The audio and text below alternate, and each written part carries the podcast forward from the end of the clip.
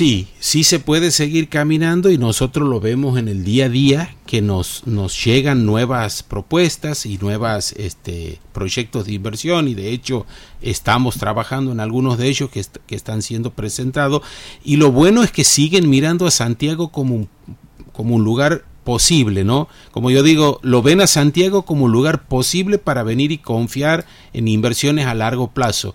Un fenómeno muy, muy interesante, ¿no? Ya estamos incluso en, algunas eh, empresas que ya han transcurrido los primeros 10 años de las exenciones impositivas de la ley de promoción industrial, este, ya están solicitando lo que por ley pueden solicitar, que es la prórroga de 5 años, y, y quiere decir que las inversiones han venido para quedarse que no han sido inversiones de paso. ¿no? Eso habla, habla, habla muy bien de que como provincia hemos ido entendiendo que, tenemos que tener una mirada a largo plazo y yo creo que en eso este, se ha dado un salto de calidad.